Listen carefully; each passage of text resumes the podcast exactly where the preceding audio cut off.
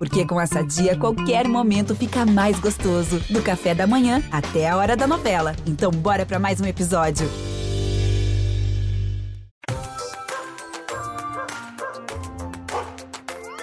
A gente tem que amar o ser real, não a nossa imaginação.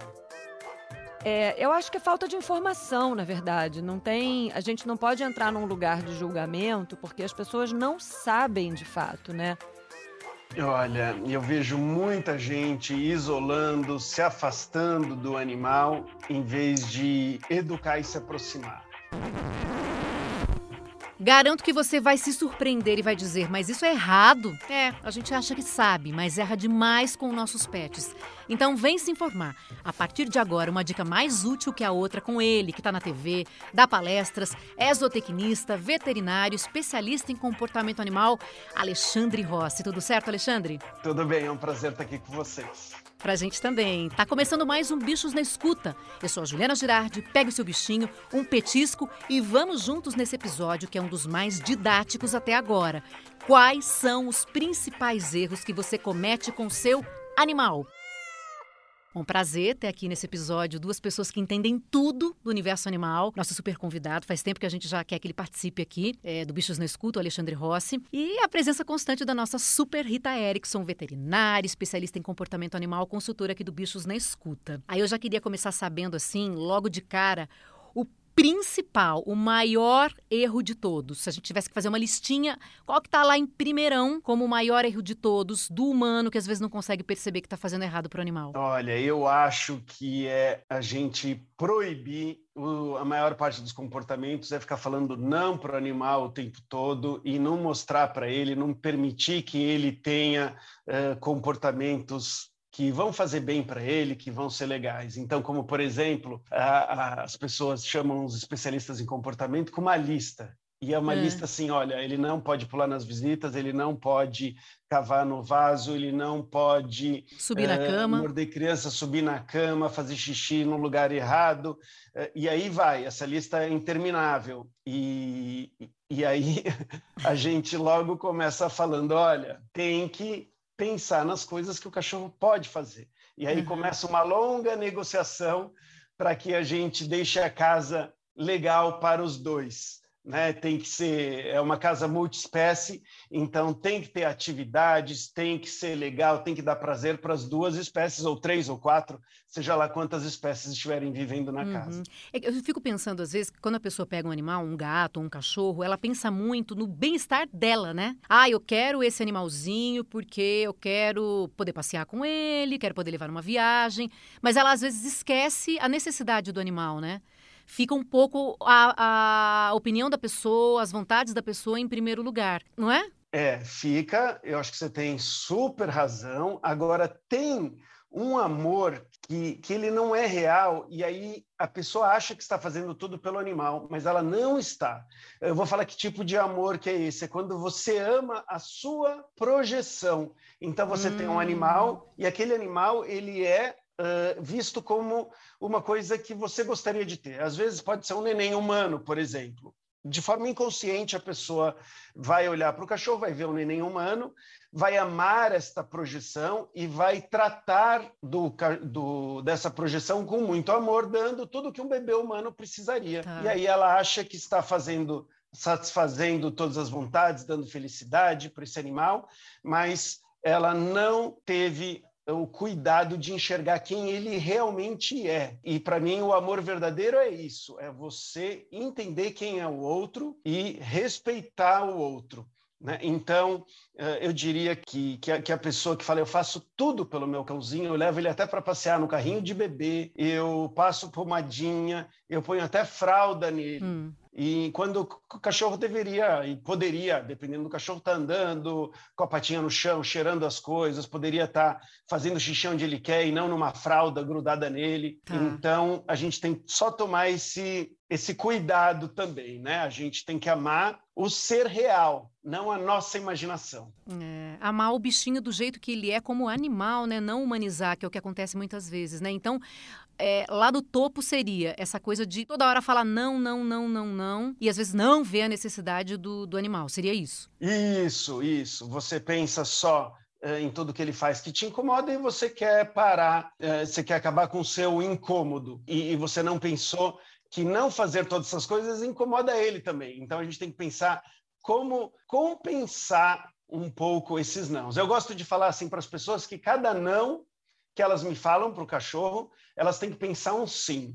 Então, por exemplo, ele não pode comer quando estamos à mesa, para ele não ficar pedindo comida, mas ele vai poder Uh, receber um petisco quando ele fizer xixi, cocô no lugar certo. E, e, assim eu vou. E aí, depois de um tempo, fica engraçado que meus clientes já falam assim, né?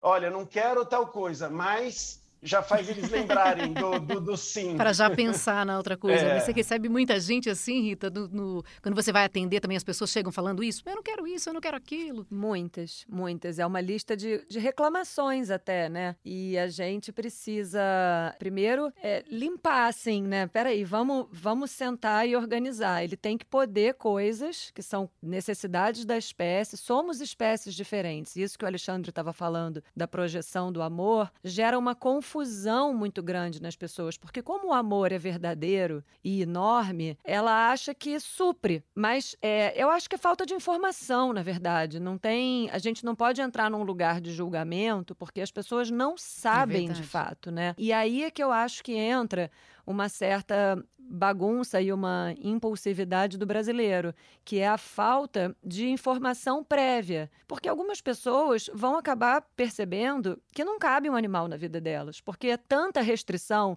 não pode, não pode, não pode, não pode.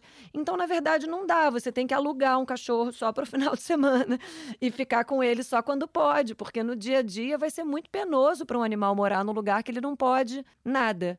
Mas é falta de informação mesmo, né? Claro. E acho que vai no impulso muitas vezes, né? Não, que nem você falou, se tem uma preparação antes, se tem uma pesquisa, óbvio que a pessoa vai de uma maneira mais correta, é, naquela melhor alternativa e a chance de errar é muito menor, né? Aí, gente, eu tenho que dizer uma coisa aqui que eu tô olhando. Aí a gente precisa pensar num jeito de transmitir isso aqui para as pessoas, porque eu nunca vi um convidado ficar assim, essa marav... ele tá maravilhoso é, aí do lado. É ela, né? Na verdade é ela, né? É a estopinha. A estopinha é famosa, né? Um monte de gente é, acompanha, porque você sempre usa ela, inclusive, junto contigo ali na hora de mostrar é, algumas técnicas que você mostra para o pessoal, e ela sempre tá ali. Ela tá o é, tempo inteiro do lado. Olha, ele tá fazendo um carinhozinho nela agora, ela tá amando. É uma companheirona. Tá contigo há quanto tempo? Tá há 11 anos. Eu peguei ela com um ano e pouquinho. Ela já tinha sido devolvida duas vezes para a pessoa que resgatou ela da, da rua, porque é muito, ela é muito bagunceira. E, e ela continua sendo ela continua fazendo as bagunças dela e a gente se diverte juntos. Então, assim, chega, por exemplo, é, coisas em caixa de papelão, ela ama rasgar e a gente abre rasgando todas as Ai, caixas. Ai, tá vendo? É uma coisa que você identificou, né? Identificou que ela gosta e, e, e aí Sim, virou uma diversão. Aí tem, tem dia que eu tô que eu tô cuidando das plantas e tudo mais, e ela ah. fica esperando a hora de eu liberar um vaso para ela cavar. Aí faz um pouco de bagunça nesse dia, né, que eu tô mexendo, mas ela se diverte tanto que vale a pena, sabe? Dá gosto. Ah, então tem esse combinado. Em um vaso ela vai poder mexer. É, ela, ela, ela na verdade, como o vaso acaba formando lama e tudo mais, ela, ela só pode mexer nos dias que eu estou trabalhando no jardim quando eu libero para ela o vaso, né? Mas várias vezes eu libero, aí eu fecho as portas da casa para ela não entrar com a pata suja. Então aí ela cava, enfia a cabeça na terra, ela se diverte. Ai, aí depois, depois eu dou uma limpada nela e libero a casa de novo para ela cavar o meu sofá, né, tô para fazer, destruir os bichinhos dela, ela adora destruir os, os, os, os, bichinhos de pelúcia que o pessoal dá de presente. E ao contrário do ao contrário da, do pessoal que fala não destrói, não tá. Falo, Você dá para destruir. Rasga. Mas isso porque ela não engole pedaços, né? Ah. Ela não ela não se machuca. Nada que coloque a, ela é em risco, baseado no comportamento dela e dos brinquedos que eu já conheço, né? Qual seria o, o, outro erro também que, que na maior parte das vezes as pessoas cometem e, e, que aquilo ali também, se puder mudar o comportamento, vamos mudar? É a pessoa recompensar os comportamentos que ela não quer no cachorro, né? Então são os comportamentos indesejados. O que que acaba acontecendo? A pessoa sem querer, ela treina o cachorro né, ou o gato fazer exatamente o que ela não quer. Porque quando o cachorro começa a incomodar, que ele quer alguma coisa, a pessoa, para se livrar daquele comportamento, satisfaz a vontade do animal. Tá. E aí vira um jeito dele conseguir, conseguir aquilo. Eu vou dar um exemplo. Uh, você tá no quarto, ele começa a latir para você abrir a porta. Tá. Aí você tá uh, irritada, não quer mais aquele barulho e tudo mais e tal, vai lá e abriu a porta porque você não aguenta mais aquele comportamento. Não é porque você quer dar liberdade para o cachorro. Você está fazendo aquilo porque ele te encheu tá a paciência. Está te incomodando, é. Está te incomodando. E aí o cachorro percebe que existem maneiras de conseguir as coisas. E a melhor maneira de conseguir as coisas é te incomodar uhum. de diversas formas. E quando a gente vai ver, quase sempre os comportamentos errados que o cachorro faz, uh, errados, vamos dizer, os, os indesejados, a gente tem um certo grau de culpa de recompensar esse comportamento. E essa recompensa é na forma de você ir lá e atender aquilo que ele está é, fazendo, sei lá, no caso da porta, né? Batendo ali, aí você abre, ele entra, que, se, né, que seja essa situação. Ele se sentiu recompensado, é isso? Essa é a recompensa que mais vai funcionar. É aquela que o animal já estava, vamos dizer assim, pensando nela. Então, se ele está dando um jeito de tentar abrir a porta uh, ou está raspando, né, tá raspando a pata para a porta e você faz o que ele queria, como abrir a porta, ele entende isso, né, numa facilidade muito Uh, muito, muito, muito grande. E tem que fazer o quê, então? A gente, a primeira coisa que a gente tem que fazer é identificar quais são os nossos comportamentos que estão recompensando o cachorro. E aí a gente tem que tentar controlar eles, né? Então esse seria o primeiro passo. Aí a gente tem outras estratégias. Por exemplo, eu vou criar atividades ou dar atividades para o cachorro fazer enquanto eu estou comendo, para diminuir a chance dele ficar pedindo. Porque hum. às vezes também não é fácil a gente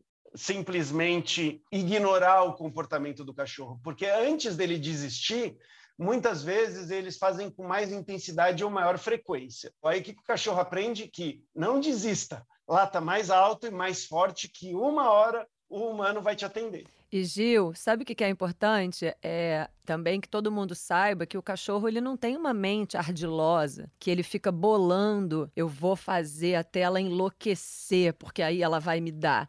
Não é isso, é por tentativa e por erro, né? Ele já tentou chamar a tua atenção de mil maneiras. Ele passou na sua frente, ele sentou, ele fez assim. Se ele fosse uma criança, ele ia estar tá dando todo jeito, fazendo todo o teatrinho para chamar a atenção. Uhum. Só que a gente não está prestando atenção, porque você está no celular, porque você está lendo, porque você está jantando, porque você está fazendo as suas coisas. Aí ele começa a intensificar e variar até que tem uma coisa que ele faz que funciona. Aí ele ele aprende. Não é porque ele é malandro e muito.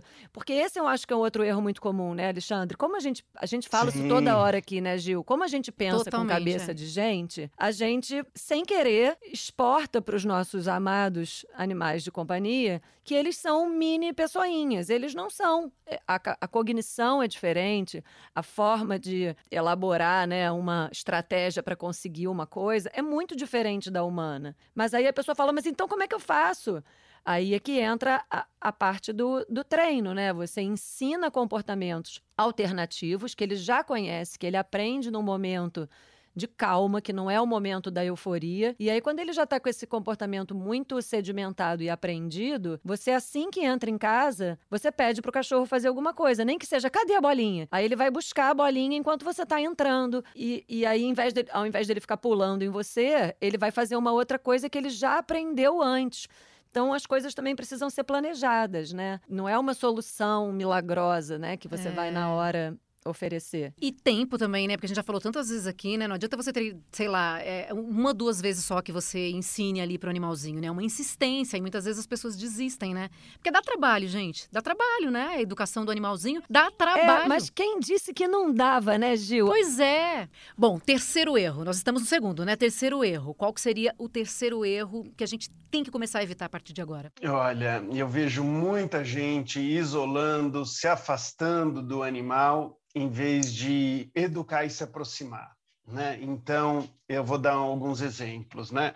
Uh, o cachorro não não está se comportando em casa, ele é colocado, por exemplo, para o lado de fora, né? No jardim ou tudo mais, para ele não poder, vamos dizer assim, destruir, porque aí você está tirando totalmente o acesso, mas você está fazendo uma coisa que o cachorro não quer, ele quer viver junto do grupo dele. Claro. E, e aí, quando ele está no jardim, afastado de você, fica muito difícil de você educar, porque não adianta eu chegar lá depois e falar: olha, essa planta não quero que você destrua, aqui não é para cavar, não fica latindo para o cachorro do vizinho, porque eu teria que mostrar para ele no momento em que as coisas estão acontecendo. Eu não posso fazer isso depois. E o melhor jeito para a gente mostrar o que pode e não pode para o cachorro uhum. é dele estar tá perto da gente para a gente poder reparar.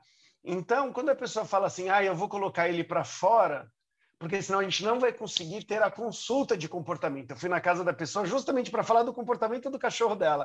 Ela fala: não tá dando, espera aí que eu vou colocar ele do lado de fora, porque ele está atrapalhando todo mundo. Jura? Ah. É super comum. Então eu falo: não, eu estou aqui justamente para te ensinar. Eu preciso observar o comportamento dele e o seu, para uhum. começar ah, mas assim não vai dar. Falou, vai dar. Só que em vez de afastar o cachorro, a gente vai aproximar. Às vezes eu peço para a pessoa colocar uma guia, mesmo dentro de casa, e deixar o cachorro perto da gente. Porque aí fica mais fácil da gente controlar e ver tudo o que ele está fazendo. Então, assim, é aproximar, observar e ajudar o animal a acertar ou corrigir o erro no mesmo instante que acontece, em vez de deixar ele preso na área de serviço, ou até às vezes deixar ele solto pela casa toda, porque você não está vendo.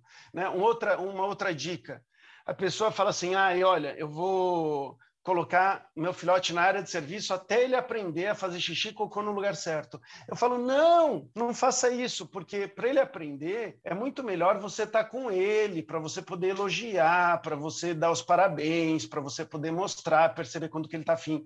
Então, vamos pegar essa gradinha, que ela é móvel, e quando você estiver assistindo televisão, vamos deixar ele bem nas, entre a televisão e você ali na gradinha, porque você vai estar tá vendo televisão, vai estar tá vendo o cachorro também. Uhum. E ele vai ter a sua companhia e você vai conseguir educar muito melhor. Quarto erro: facilitar a alimentação do animal em vez de dificultar, em vez de complicar. Então, o que, que as pessoas fazem? Uma montanha de ração. É, elas pegam o alimento do cachorro, Vamos dar um exemplo: uma ração seca, que já está em pedacinhos que podem ser engolidos sem mastigar, sem ter que rasgar nada. Coloca tudo dentro de um pote que facilita para você dar uma bocanhada e pegar um monte de grãos ao mesmo tempo e coloca esse pote no mesmo lugar todos os dias. Então, o que, que eu estou fazendo? Eu estou pegando um comportamento que ocupa, que deveria ocupar uma grande parte da vida do cachorro, que é o comportamento de se alimentar do cachorro, do gato,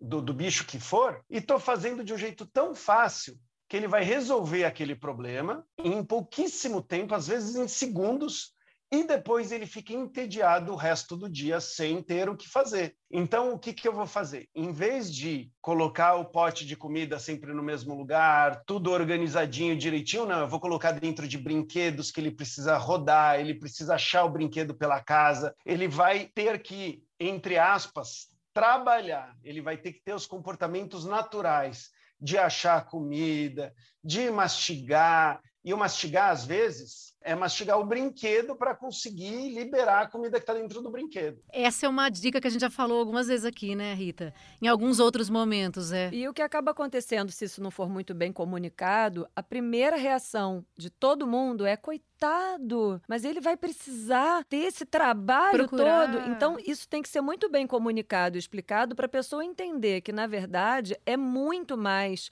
divertido, desafiador, muito mais parecido com o comportamento natural do animal, ter um gasto não só energético, como um desafio mental porque nenhum cachorro, nenhum gato de vida livre, né, tem uma comidinha no pote esperando. Ele precisa eh, farejar, onde é que tá? Tá para lá, tá para cá. Eu preciso achar o menor caminho, eu preciso, né?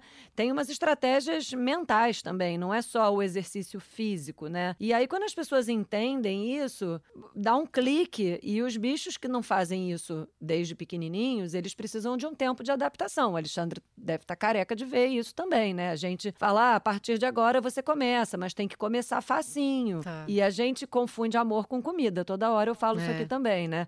Então a pessoa fala, mas deixar com fome? Falo, sim, ele precisa estar tá com uma fominha para ele poder trabalhar um pouquinho, né? Se esforçar, igual a gente. É porque a gente esquece, né? Eu queria, viu? Eu queria eu tenho que pensar em maneiras de fazer isso com a minha comida, viu? Seria ótimo. Porque, né, eu vou colocar comida em algum lugar que para eu pegar eu teria que fazer um exercício, pegar e tal, e iria eu acho que eu iria viver de forma muito mais saudável. Os nutricionistas falam que tem que mastigar 15 mil é, vezes é, cada... Mas essa coisa de mastigar, de... vai pensando assim, vai mastigando bem devagar tudo, né? E a gente hum, desiste, né? Eu vou dizer, eu vou confessar aqui que eu já desisti, por exemplo, desse negócio da. Eu vou voltar ainda a fazer isso, tá? Mas com a minha gatinha, por exemplo. Eu já tentei colocar e dificultar ali, num... já fiz de tudo, já comprei aquele João Bobo, sabe? Aquele que vai e fica rodando ali sim, e vai sim. caindo devagar.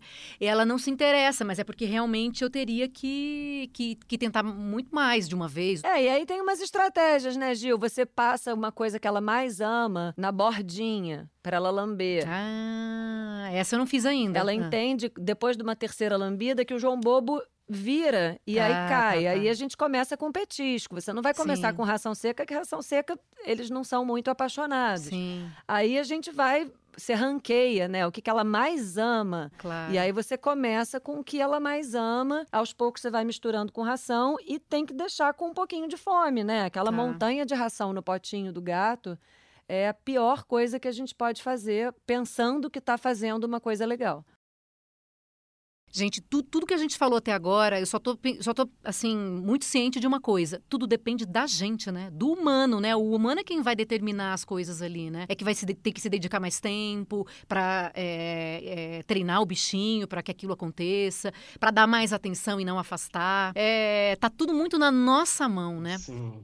Eu tenho mais uma sugestão, que é um erro muito comum, que é não levar os filhotes para conhecerem o mundo antes deles tomarem a última dose da vacina. Porque a última dose da vacina costuma acontecer por volta dos três meses, três, três meses e meio, quatro.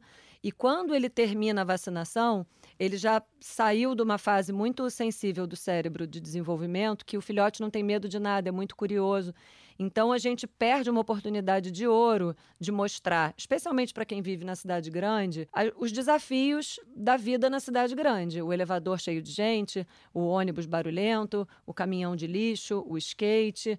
E a gente deve levar nossos filhotes para a rua, porém no colo, numa bolsa. Aqui a gente tem muita doença infecciosa, a gente não pode realmente botar um filhotinho no chão antes dele ter todas as vacinas. Mas se deixar para apresentar o mundo para ele só depois dos quatro meses, a gente diminui muito a chance dele achar normal é, um ônibus barulhento, um monte de criança na hora da saída da escola. Então, é muito importante mostrar o mundo para os filhotes. E a gente pode fazer isso dentro de casa também, né? Com um secador de cabelo, aspirador de pó, vassoura. Mas o mundo lá fora é muito assustador, né? E, e é, é interessante que eles conheçam desde pequenininhos. Mas aí quando não tomou essa primeira dose no colo, então ou dentro de uma bolsinha, coisas do tipo, nunca botar no chão. Se for um filhote pesadão, até num carrinho, né? Porque existem motivos é, reais e nobres para se colocar um cachorro num carrinho, diferentes do só meu bebê, né? Pode, você pode levar um filhote de Rottweiler que é pesadíssimo, você não aguenta levar ele no braço nem numa bolsa para ver o, o caminhão de lixo na hora que o lixo passa na sua rua, a moto para depois ele falar, ah, eu já certo. conheci isso, eu vi isso quando eu era filhote. E aí você ainda dá um petisco, você elogia. Hora do quadro Você Sabia.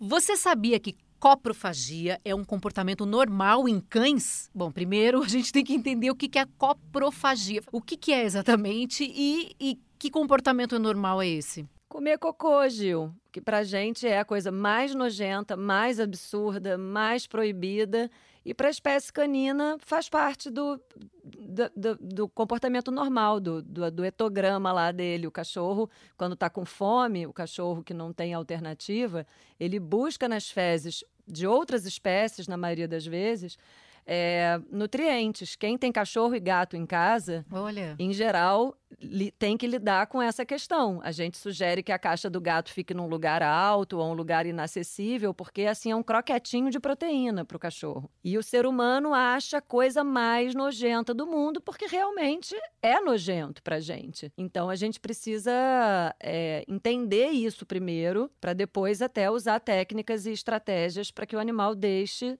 de comer cocô. É, para o Alexandre não é né, uma novidade isso, né, Alexandre? Mas assim, a gente tem um quadro aqui que a gente fala sempre uma curiosidade do universo animal, que muitas vezes a gente não tem aqui pessoas que entendem tudo do universo animal, não tem outros veterinários, outras pessoas que, que estudam comportamento animal, e aí a gente sempre traz uma curiosidade. Mas para você, claro, isso já, já, é, já é fato.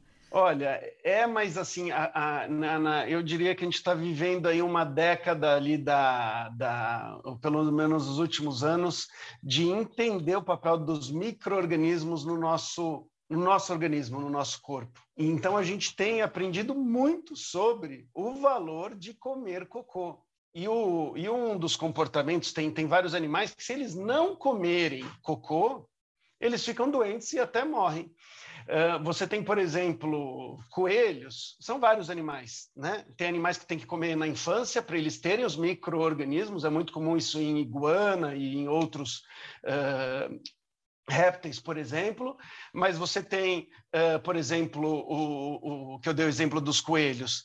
Ele tem até um cocô que é para ele comer de novo, e um cocô, aquela bolinha que a gente conhece do coelho, é que já passou duas vezes pelo sistema digestivo dele porque aí as bactérias elas vão liberar alguns nutrientes e ele come de novo aquele alimento. E tem veterinários já que estão coletando cocô de cachorros saudáveis, uh, colocando em pílulas em, em, em, determinadas, vamos dizer, em determinados veículos para poder dar para cachorros que têm problemas, inclusive de alergia, por causa desses micro-organismos. Então, até até hoje, para o ser humano, por exemplo, até depressão, eles já conseguiram demonstrar que a sua microbiota, que seriam os micro-organismos do seu aparelho digestivo, influenciam. Então, quando a gente fala de comer cocô, é, além né, de toda essa parte que, que, que a Rita falou, dos nutrientes, a gente tem um outro universo, que são dos micro-organismos. Mas aí, Rita, é... deixa o cachorro comer? Pois é, Gil, é muito difícil para a mente humana aceitar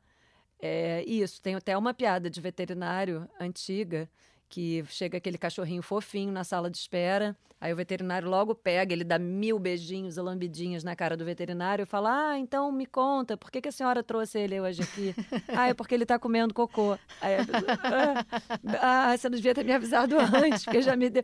Esse é que é o grande problema, né? A gente beija muito, eles lambem a gente na cara. Quem tá. tem cachorro sabe, cachorro dá beijo de língua se é. deixar, né? É insuportável para o ser humano lidar com isso. E aí entra nesses comportamentos que são naturais para a espécie, mas que são inaceitáveis fez pra gente. Não é errado. E não vai fazer mal para ele? Não, necessariamente. É difícil a gente dizer, porque se você diz, meu cachorro foi na pracinha, comeu um fezes humana que tava lá, e aí passou super mal, vomitou, teve diarreia. Até porque tudo depende do que, que estavam naquelas fezes, né? O que a gente deve talvez ficar atento é que, apesar de ser um comportamento natural o cachorro comer uh, cocô, pode indicar, principalmente quando ele está comendo de outros cachorros ou dele mesmo, pode indicar algum problema. Então, a gente não tem que partir do princípio que, que necessariamente está tudo bem com o cachorro. Não, por exemplo, se o cachorro está com algum tipo de problema na, na produção de determinados enzimas,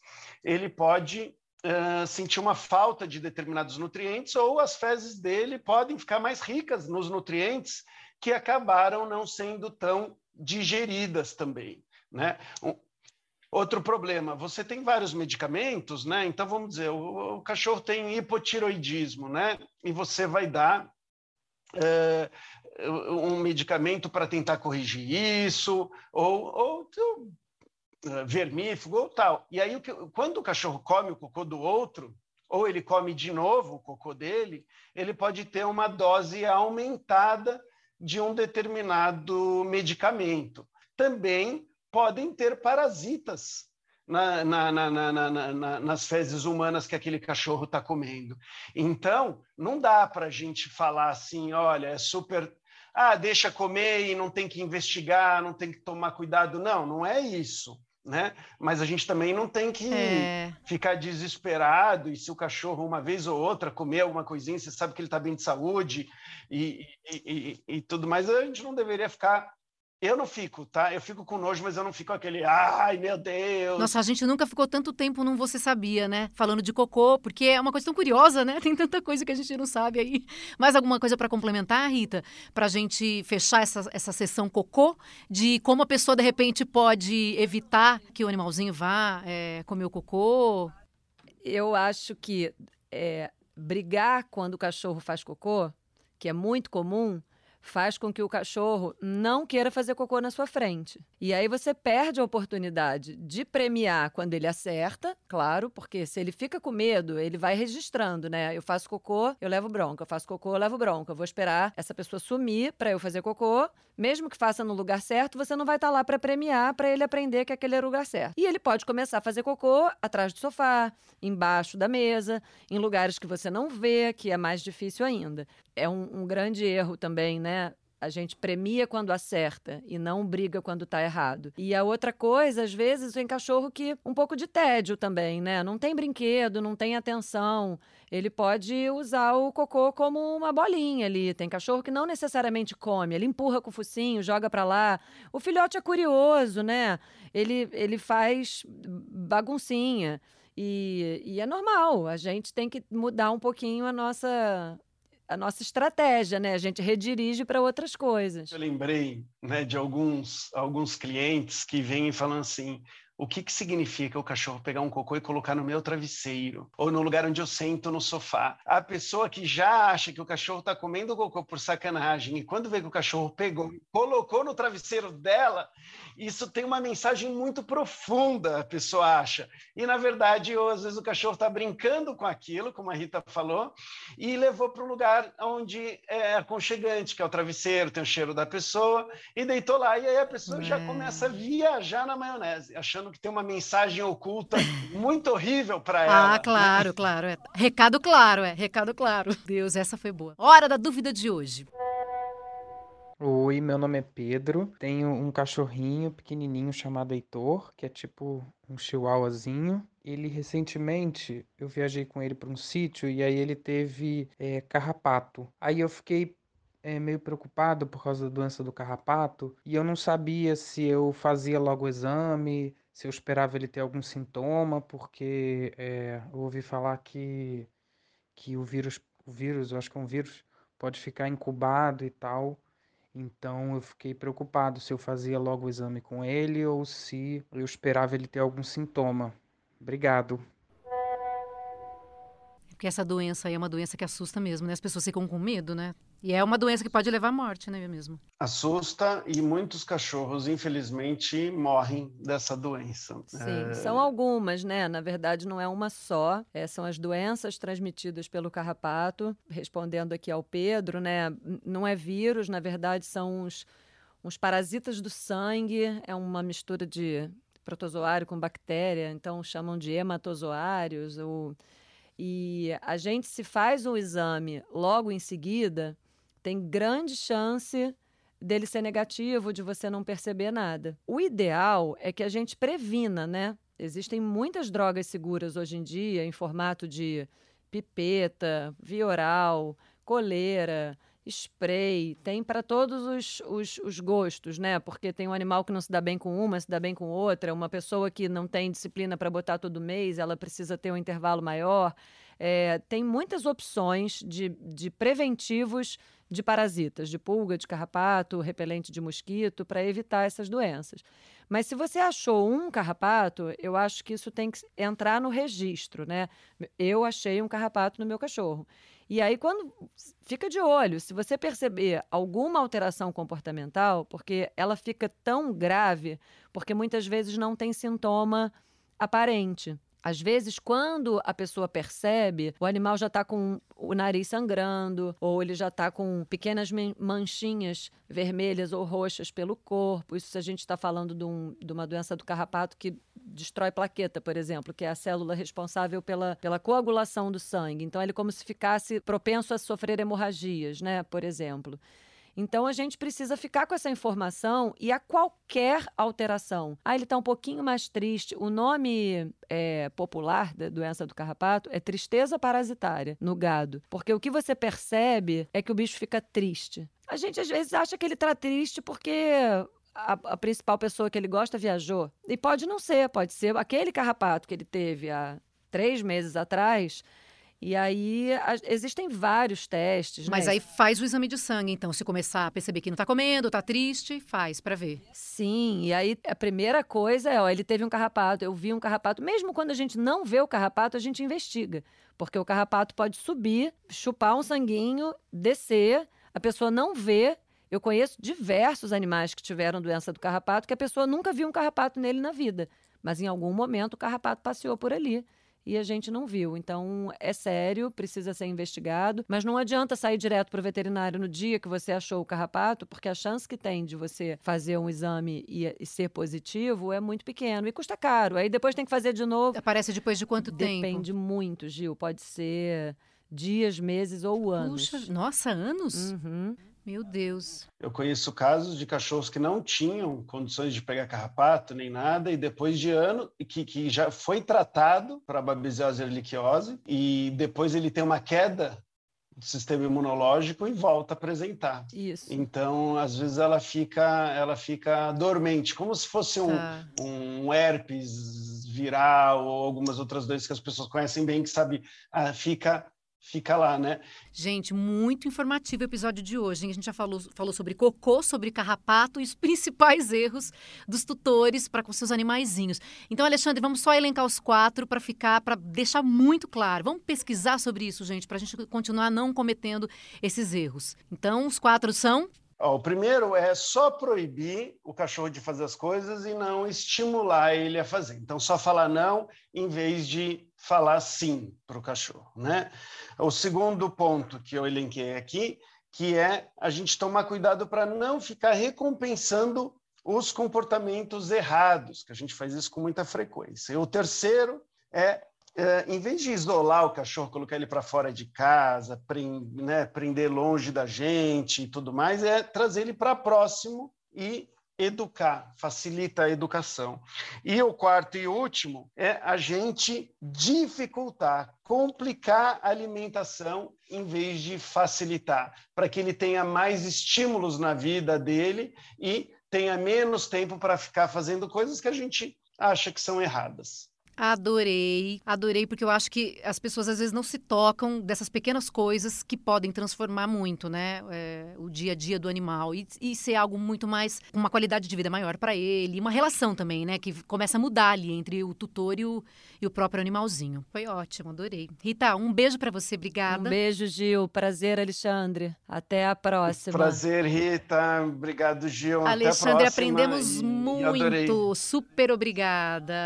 Presença presença de luxo de Alexandre Rossi aqui hoje no podcast Bichos na Escuta. Adorei participar. Ah, obrigado a vocês. O podcast Bichos na Escuta é uma produção do Fantástico em parceria com o G1. Segue a gente para saber de todas as novidades. Apresentação Juliana Girardi, consultoria veterinária Rita Erickson. A produção musical é do Pedro Guedes. A produção é do Guilherme Ramalho. Edição Duda Kunert. Direção Giovanni Sanfilippo.